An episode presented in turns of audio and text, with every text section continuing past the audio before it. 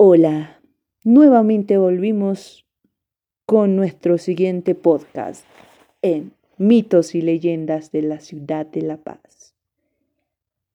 Quédate y te lo contaré. Hoy les contaremos sobre el origen del Sajama. Un viajero que cruzaba por la sábana desértica, silenciosa, desnuda de vegetación, y observa al soledoso titán de forma cónica que se yergue en medio de un ventisca helada meditativo, se preguntaba, ¿qué hace coloso tan impresionante al centro de este inhóspito paisaje? Así existirá hasta el fin de los siglos por castigo de Viracocha, Dios de los dioses. Él lo ha mandado y su mandato es eterno. Fueron unos lapsos cíclicos que vivía entonces el universo, en los que el hombre, estupefacto, observaba de los dioses lidiaran en el cielo o metamorfoseando en monstruosas montañas se asentaran sobre la tierra. La leyenda señala a tres titanes, hijos de Viracocha, de protagonistas en la gesta Illimani, el resplandeciente Mururata, el descabezado Isahama, el solitario. Un día inmemoré el joven Mururata queriendo emular la gallardía, el vigor, la valentía del sereno Illimani, quien para Viracocha era su hijo predilecto.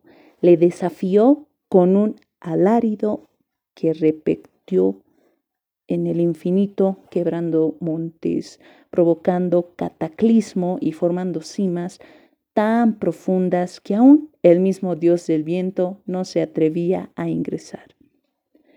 Illimani, titán entre los titanes, al escuchar el reto, lo rechazó con un gesto irónico.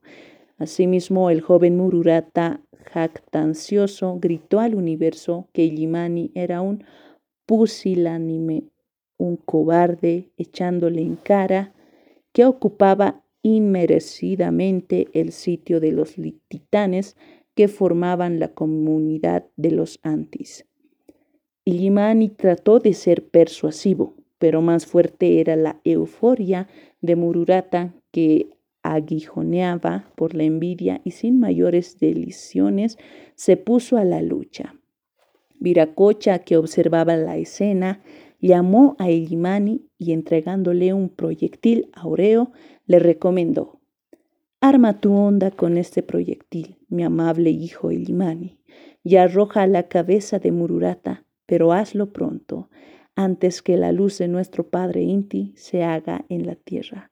Y cuando el joven Mururata se desesperaba para iniciar el combate, sintió venir un proyectil tan inmenso y vertiginoso que no le dio tiempo para hacerse a un lado. El impacto lo recibió en pleno rostro y como se desgarra una parte del mundo, voló su cabeza hacia lejanas tierras, mientras una voz como huracán enfurecido le gritaba, Sarham, Sarham, que en lengua aymara quiere decir andate, lárgate.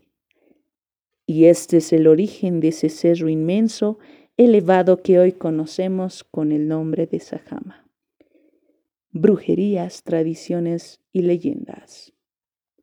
Eso es todo por hoy en Quédate y te lo contaré. Nos vemos a la próxima.